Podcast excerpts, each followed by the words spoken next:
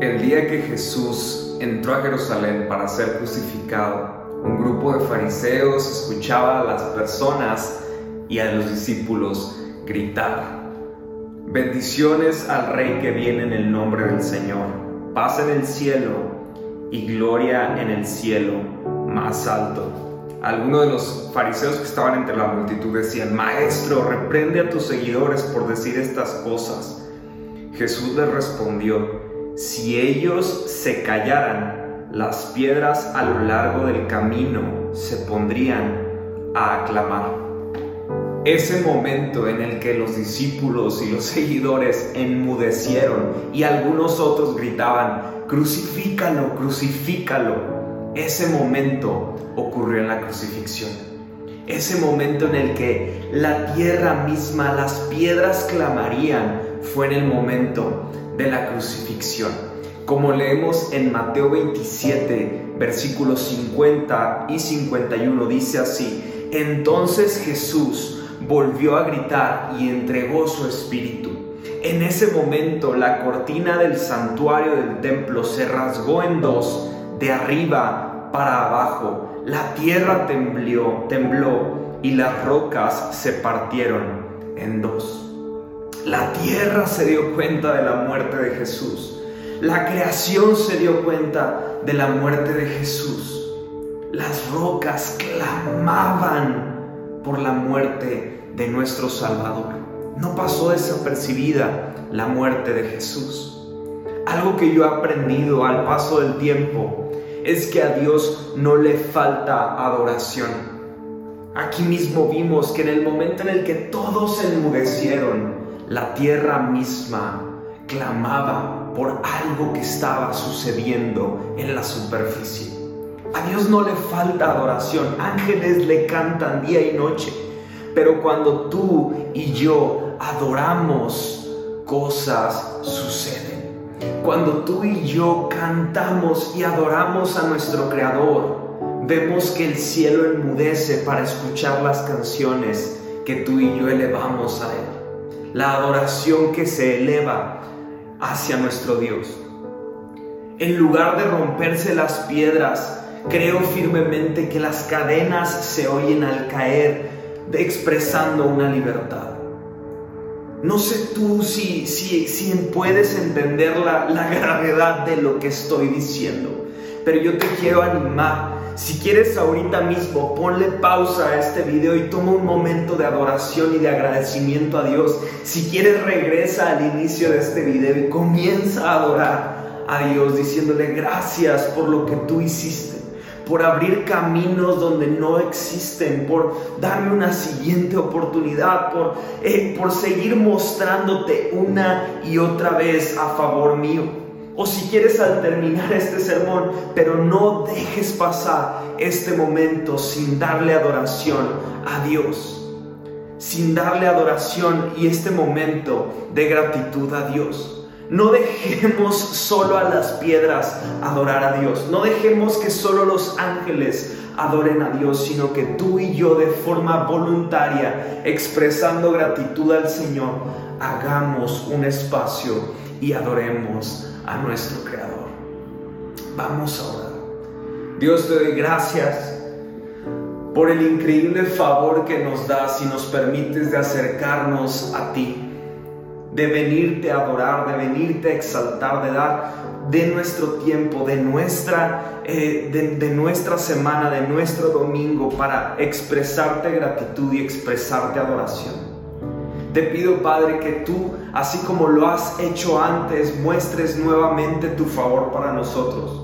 Que así como en el pasado mostraste tantos milagros, tantas señales, tantos, tantos prodigios, que del mismo modo veamos una vez más tu mover en nuestra generación. Te doy gracias porque hace dos mil años que fuiste a la cruz hace poco más de dos mil años que fuiste a morir por nuestros pecados, que fuiste a reconciliarnos contigo, que fuiste a abrir un camino que nada puede cerrar, que como dice tu palabra, ni la vida, ni la muerte, ni el pecado, nada puede cerrar el camino que tú has abierto. Te pido que así como lo has eh, no lo hiciste antes, hagas algo nuevo en nuestras vidas, Dios. Te pido que si hemos olvidado lo que sentimos cuando conocimos eh, lo que tú hiciste por nosotros, cuando recibimos tu salvación, si lo hemos olvidado o dejado atrás, te pido que nos recuerdes y nos regreses al gozo de tu salvación. Te doy gracias por este tiempo. Sabemos que tú vas a hacer cosas increíbles en este, en este domingo que celebramos tu resurrección, Dios. Tú eres la esperanza y tú eres el motivo por el cual nos unimos hoy. Te pido que bendigas cada hogar. Te doy gracias por tu provisión. Te pedimos por sanidad a aquellos que la necesitan y te pedimos que podamos encontrarte, cual sea la temporada en la que estamos, podamos verte a ti sabiendo que la esperanza de esta vida y de lo que sigue eres tú Jesús. Te doy gracias, amén y amén. Pues bienvenidos a este domingo de Pascua, qué increíble inicio, me encantó este tiempito que tuvimos de adoración eh, y, gracias a que Jesús resucitó, es que hoy celebramos que todo lo que Él dijo es verdad. Jesús resucitado significa que hay esperanza. Jesús resucitado significa que sus promesas para nosotros siguen vigente, que sus promesas son sí y amén. Jesús resucitado significa que no es por tus obras, que no es por tu cualidad, tu calidad, sino por su gracia perfecta que podemos tener una promesa eterna y una vida de, de gloria en gloria, de gracia en gracia, mientras estemos con vida en esta tierra. Si no estás emocionado, no sé qué te emociona, pero yo estoy súper emocionado de recordar lo que Jesús ha hecho por mí. Y, no, los estoy viendo, pero me estoy imaginando sus caritas digitales y me imagino que están súper agradecidos y súper emocionados de recordar lo que Jesús ha hecho y está haciendo por ti. Quisiera animarte a que si no te conectaste la semana pasada, hablé un mensaje a mi criterio y a mi gusto bastante bueno en el que hablé de una sala dividida. Y tienes que ver ese mensaje porque hablamos del amor de Cristo que lo llevó a morir en la cruz. Y para arrancar el día de hoy, quiero ser claro con esto. Primera de Corintios, capítulo 15, versículo 14 dice, si Cristo no resucitó, entonces toda nuestra predicación es inútil y la fe de ustedes también es inútil. Es decir, si lo que hoy celebramos no pasó en verdad, todo lo que hacemos somos una tontería. Ahorita está, estuvimos viendo un documental de una secta y no le voy a dar publicidad, pero eh, si, si Cristo nos resucitó, estaríamos en algo similar a una secta, a un culto raro. Pero como Cristo resucitó, es que tenemos una esperanza viva y es por eso que podemos tener la seguridad de que esta vida no se acaba en los años que tenemos de vida en la tierra, sino que hay una promesa eterna. Hay una promesa y una salvación eterna que podemos encontrar gracias al sacrificio voluntario de Jesús en la tierra. Pero aquí me, gustaría resaltar que en, esos tres días, eh, bueno, más sí, en esos tres días en los que Jesús permaneció eh, muerto, que él mismo lo predijo hablando de Jonás, así como Jonás estuvo adentro de la ballena por ese tiempo, asimismo Jesús durante esos tres días permaneció bajo el poder de la muerte. No fue rescatado ni resucitado de inmediato. No fue como que entró y salió. No, no, no. Literalmente estuvo tres días ahí. Su cuerpo humano estaba en la tumba que José de Arimatea puso para él, pero su alma humana estaba en el lugar de los muertos. Aquí esto se me hace muy interesante porque la muerte capturó a Jesús cuando Él murió por nosotros. Él estuvo en ese lugar de muerte, pero luego ocurrió un gran, gran cambio. Un gran cambio porque Jesús capturó la muerte al resucitar. Cristo llenó esa oscuridad con la luz de su presencia. Y aquí es donde algunos discuten si estando Jesús eh, en, el lugar de muerte estaba descansando, eh, si él estaba eh, con, con, algún tipo de pena, dolor, con algún tipo de sentir humano. Algunos otros dicen que Jesús sufrió como si estuviera en el infierno, pero eso no tiene ningún, ningún soporte bíblico hablar de un sufrimiento de Cristo en este tiempo de muerte. Pero lo que sí tenemos evidencia clara es que Jesús, luego de esos tres días, resucitó y capturó a la muerte, se puso por encima de la muerte y lo he dicho mil y un veces y lo seguiré diciendo de un concepto que me encanta decir, de que la muerte no pudo retener o contener a Jesús. Y es por eso que Jesús se puso por encima de la muerte para por, esta y única vez y para siempre conquistarla. Y como Él murió y como Él pasó por esto, para que tú y yo no tengamos que pasar por los sacrificios que Él pasó, por pagar el pecado de la humanidad, no tenemos que pasar por nada porque Él ya lo hizo una vez y para siempre. ¿Estás emocionado? Y el Salmo 139, años antes del sacrificio de Jesús, 139.12 dice, es un hecho, está hablando acerca de Dios, de su omnipresencia, omnisciencia, y dice, es un hecho, la oscuridad no es oscura para ti, noche y día, oscuridad y luz son todos iguales para ti. ¿Por qué dice esto? Porque es totalmente verdad. Ante la luz de la presencia de Jesucristo no hay obscuridad que le pueda hacer frente. Aún lo más oscuro, lo más difícil de comprender en la humanidad, que es la muerte, no pudo con la luz de la presencia de Jesucristo. Mientras que había una opinión dividida en lo que acontecía en la crucifixión, como lo hablamos la semana pasada, que habían algunos que estaban al pie de la cruz, habían otros discípulos que se alejaron, había un grupo de personas que una semana antes estaban gritando, viene, viene nuestro Dios, Él es lo que tanto esperábamos, Osana al Rey, y una semana después estaban gritando, crucifícalo. Vemos romanos que no entendían, vemos comerciantes a lo lejos y en medio de toda esa opinión dividida que estaba ocurriendo, lo que me encanta es ver lo que Dios estaba haciendo. Porque por una parte vemos a Dios Padre que daba la espalda al pecado. Vemos ese momento en la cruz en el que Jesús dice, Padre, ¿por qué me has abandonado? Y vemos a Dios Padre que estaba dando la espalda al pecado. Sin embargo, por otra parte, estaba aceptando el sacrificio de adoración del Cordero perfecto, inmolado, eh, que estaba poniendo todo el mal sobre sus hombros para poder dar una ofrenda, un sacrificio a Dios por la paga de todos los pecados de la humanidad. Entonces Dios Padre por una parte estaba dando la espalda y por otra parte estaba recibiendo la mejor adoración, el pago de los pecados de toda la humanidad para dar salvación. Por otra parte vemos a Dios Hijo morir en la cruz cargando con todo ese pecado.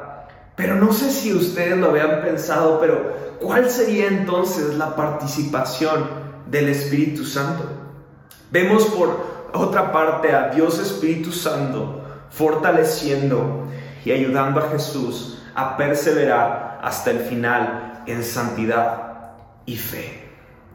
Vemos que el caminar de Jesús a lo largo de sus tres años de ministerio en diversas ocasiones manifestó lo que el Espíritu Santo estaba haciendo en él, lo que el Espíritu puede hacer en nosotros. Nuestra misma salvación depende de la participación del Padre, Hijo y Espíritu Santo en el momento de crucifixión. Es tan importante entender que tu vida en el Señor es tan necesario que así como el Espíritu Santo estuvo fortaleciendo y ayudando a Jesús a perseverar hasta el final, aún siendo Dios, tú y yo tenemos que que no podremos hacer nada separados de Él. Cuando pareciera que Dios estaba en problemas, no sé, yo a veces me imagino la analogía de una pelea de box en la que quizás Jesús estaba arrinconado, Dios estaba arrinconado. Claro que no es así esta analogía.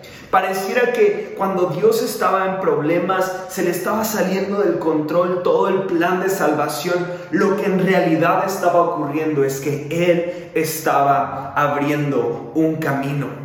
Ocasiones como esta, la mejor respuesta de fe que tú y yo podemos tener ante circunstancias que pareciera que se salen de control es permanecer, es esperar un poquito sabiendo que Él está abriendo un camino. Cristo teniendo sus manos y pies clavados a la cruz, estaba trayendo libertad a nosotros. Y no sé si eso te suena lógico, pero una persona que está atada y en este caso clavada pareciera ser la persona con menos posibilidades de ayudarme. Y es aquí donde quiero que con esa analogía entiendas cómo opera Dios en los momentos en los que creemos que menos podemos recibir apoyo o ayuda, serán los momentos en los que nos sorprenderá que Él no trabaja de una forma común. Aprendamos a esperar que Él hace las cosas de diferente forma. Nunca tengas duda que en ocasiones en que el cielo pareciera haber guardado silencio, en realidad es el momento en el que el cielo está abriendo un camino para ti. El cielo, lo que Dios está haciendo es que está abriendo caminos cuando tú y yo no podemos entenderlo o verlo. Y no es que Dios esté ocupado y que no tenga tiempo para ti. Él tiene tiempo, Él es omnisciente, Él es omnipresente. Él está contigo animándote a permanecer fiel hasta el final porque Él está abriendo un camino para ti. Quizás lo que tú y yo necesitamos hacer nuestra mayor expresión de fe en este momento es permanecer y tener una expectativa en alto de que si lo hizo antes, Él lo hará otra vez, porque Él está abriendo un camino. La salvación que Él nos da, nada la puede quitar. El gozo, la paz, la alegría que Él nos da, nada lo puede apagar. Pero hay algo que sucede. Nuestra necedad, falta de fe, pecado, mediocridad, sí nos puede limitar o separar de experimentar lo que Dios ha preparado para nosotros. Quitemos todo lo que estorba de poder ver a Cristo. En esta temporada en la que celebramos Pascua, en la que celebramos que Él fue a la cruz, quitemos todo lo que nos estorba de poder ver esta realidad. Quizás sea tiempo en tu agenda. Quizás tengas que quitar algunas actividades que te están distrayendo de encontrarte con Cristo. Quizás sea mucho trabajo que te esté quitando la oportunidad de ver a Dios obrar en tu vida. Pero tú y yo tenemos que entender que si Él murió en la cruz y resucitó, fue para darte una vida en plenitud. Y esa vida en plenitud no la vas a encontrar poniendo cosas que te estorben de poder ver a Jesús, sino quitando todo y tener libertad de acceder a lo que Él ha hecho por ti. A pesar de todo lo que ya ha hecho Dios por nosotros, a pesar de todo lo que hizo que nadie puede quitar, si tú y yo quitamos a Dios del renglón de nuestras vidas, no podremos formar parte de lo que Él ha preparado para nosotros. Para ir cerrando, quisiera contarles, hay dos palabras hebreas que se parecen muchísimo. Yo no sé hebreo, he leído un poco de historia y de libros que hablan de cosas y en alguna ocasión leí esto y me encantó. Pero lo digo por si alguien de los que me ve sabe hebreo y sabe la pronunciación correcta. Lo siento mucho, pero lo, voy a intentar hacer del mejor modo. Pero hay dos palabras que se parecen mucho. Y estas dos palabras, una es Golá y otra es Goulá. Son muy parecidas, la única diferencia es una letra. Y esta letra que tienen de diferencia es la letra Aleph, que tampoco sé si se diga así, perdóname, pero es la letra Aleph. ¿Y qué tiene que ver esto con todo lo que estás predicando ahorita, Guille? Es increíble y es un, algo que te va a volar la cabeza si tienes el corazón en el lugar correcto. Y algo que me encanta es que esta letra, Aleph, nos habla de lo eterno. Esta letra es con lo que se habla acerca de Dios. Es una letra que abarca todo lo eterno. ¿Y qué significa esto? Que si pones esta letra en una palabra, significa una cosa y que si la quitas significa otra cosa. Pero ¿qué significarán? La palabra golá, que, tiene, que no tiene la letra alef, esa palabra golá significa exilio. Y la palabra golá, que tiene esa letra en medio, significa redención. ¿Qué importancia tiene esto sobre nuestras vidas? Cuando nosotros sacamos a Dios de nuestras decisiones, de nuestra vida, estamos en exilio. ¿Qué es el exilio? El exilio es aquello que los judíos pasaron por años en esclavitud por no seguir las indicaciones de Dios. ¿Y qué es lo que encontramos en redención? La redención es lo que hizo Jesucristo por ti y por mí al morir en una cruz. Redención significa obtener una gracia, un favor inmerecido porque alguien más lo hizo. Redención es algo que estaba muerto que encuentra vida. Eso, eso es redimir, perdonar, salvar, limpiar. Entonces tenemos que entender tú y yo que cuando metemos a Dios en algo que pareciera exilio, en algo que pareciera desértico, seco, muerto, cuando dejamos a Dios intervenir en nuestra relación, en nuestro trabajo, en nuestros sueños, pasamos de esclavitud a redención, pasamos de muerte a vida. La diferencia entre luz y oscuridad está en dejar que la presencia de Dios, su luz, su vida, transforme lo que somos. Hay alguien que está emocionado por esto. Porque gracias a que Jesús permaneció en esa cruz, murió por cada uno de nosotros, es que tú y yo podemos encontrar no una letra que cambie nuestro destino, sino un sacrificio de amor que marcó nuestra vida y marcará nuestra eternidad por lo que Él hizo por cada uno de nosotros. Lo único que marca la diferencia entre una vida de esclavitud y una vida en libertad es que Dios esté en el centro. Si Él está en la escena, Él cambia el lamento en baile él cambia la tristeza en gozo. Cuando Dios está en el centro de nuestras vidas, Él abre caminos y no solo son caminos eh, discretos, sino que son caminos abiertos, grandes, que traen vida, que puede que no se vean como los esperas, pero se ven mucho mejor porque no te dejan ni tan solo un espacio en duda de ver que ese camino no fue por tus fuerzas, sino que fue por Él. Pero mientras tú, tú, y yo tengamos aliento y un corazón que está funcionando, estamos, tenemos que entender y tenemos que seguir trabajando en entender que mientras dejemos cosas que nos alejan, que nos estorban a la visión de ver lo que Dios está haciendo, no disfrutaremos de lo que Él ha preparado de antemano para nosotros.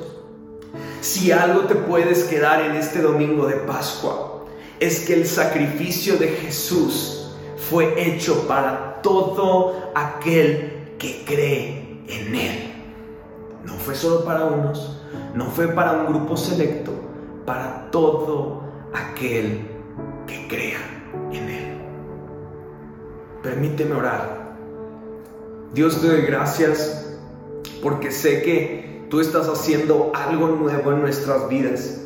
Si hemos vivido en esclavitud, en exilio, te pido que hoy dejemos que tú entres a nuestras vidas y transformes todo lo que somos y nos lleves de muerte a vida en abundancia, de sequía a plenitud. Y no hablo de un tema superficial, sino incluso en nuestra alma, si hemos pasado por tiempos de sequía espiritual, declaro que por el poder de tu palabra, el poder de tu presencia, la luz de tu gracia y de tu gloria, encontraremos libertad, encontraremos plenitud.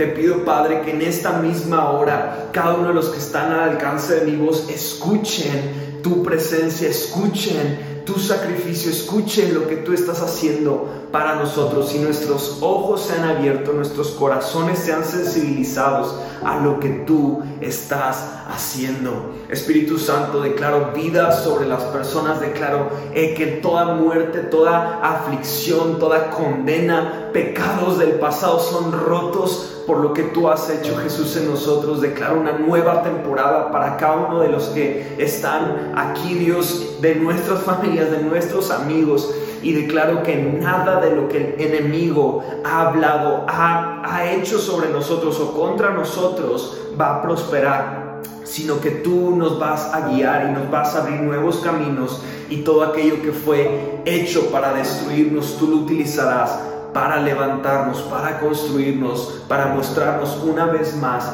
que tú estás con nosotros. Te doy gracias Espíritu Santo por lo que estás haciendo en esta tarde, en esta mañana, tarde o noche, no sé cuándo están viendo esto, Padre. Te doy gracias Jesús.